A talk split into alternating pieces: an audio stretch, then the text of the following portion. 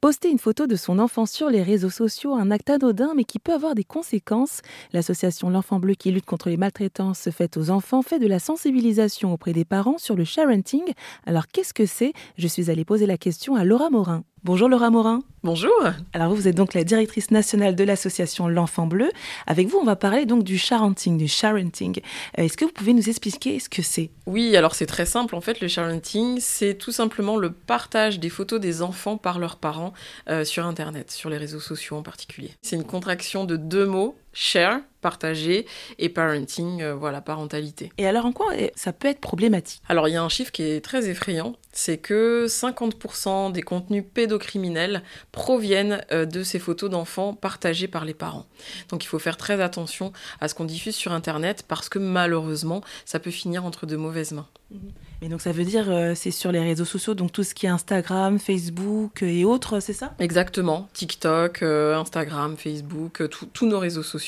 En fait, il faut savoir que si on ne prend pas le soin de sécuriser ces réseaux sociaux, n'importe qui y a accès et dans ce n'importe qui, malheureusement, il y a des pédocriminels. Et donc ça veut dire que, imaginons, voilà, je suis parent, j'ai envie de partager une photo de mon enfant, et mais est-ce qu'il peut y avoir aussi un risque, même si c'est mon compte il est privé ou pas? Alors il y a toujours un risque. Hein. On rappelle que ça reste Internet et que voilà, il y a plein de gens qui savent euh, l'utiliser comme ils en ont envie, donc euh, il y a toujours un risque. Après, il y a une réalité, euh, le numérique fait partie de la vie, donc le positionnement de l'enfant bleu n'est pas de dire d'interdire et de dire qu'il ne faut pas, plutôt de dire de faire attention à ce qu'on fait.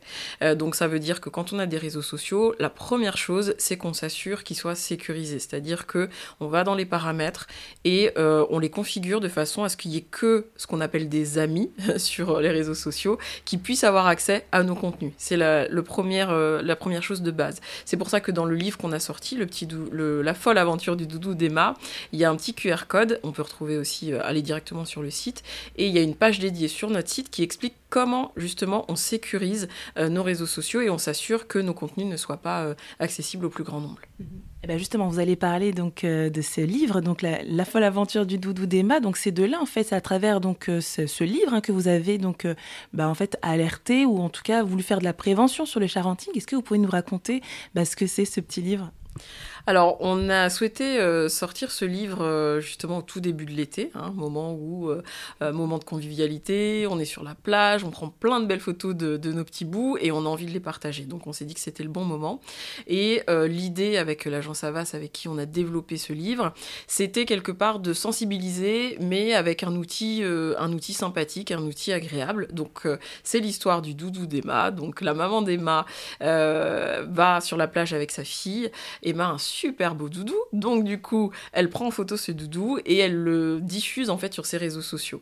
Et donc on va montrer dans cette histoire euh, que le, la photo du doudou d'Emma fait le tour du monde, tombe entre les mains d'ailleurs du fan club des doudous, euh, qui en fait un petit peu ce qu'il veut. Euh, donc l'idée c'est qu'il y ait vraiment qu'il y ait une double lecture. Une lecture avec l'enfant, donc on peut lire cette histoire qui est assez mignonne. Hein. Le doudou d'Emma devient très connu et fait le tour du monde. Et puis surtout à la fin on a des pages dédiées aux parents et on dit aux parents bah refaites une lecture cette histoire dans votre tête, évidemment pas avec l'enfant, mais dans votre tête, et imaginez qu'à la place du doudou d'Emma, ça puisse être un enfant et ça puisse être votre enfant. Pour prendre conscience que le simple, ce simple geste en fait de partager peut avoir vraiment des implications. Et puis à la fin, ce petit QR code qui va derrière pouvoir sensibiliser, apporter de l'information euh, aux parents. Donc c'est vraiment, euh, si vous voulez, euh, provoquer une prise de conscience euh, par une petite histoire qui, comme ça, de prime abord, est plutôt mignonne, mais qui permet une prise de conscience, et puis surtout, qui est aussi un très bon support, on s'en est rendu compte en le distribuant aux gens, euh, pour générer l'échange entre parents et enfants. Voilà, c'est le moment de se dire, ah bah tiens, tu as vu cette histoire, à ton avis, quelle implication ça a, qu'est-ce que tu en penses, etc. Donc vraiment, je dirais, double public dans le cadre de cette sensibilisation. Eh ben, merci beaucoup Laura Morin de m'avoir accordé ces quelques instants. Je rappelle que vous êtes la directrice nationale de l'association L'Enfant Bleu. Merci beaucoup.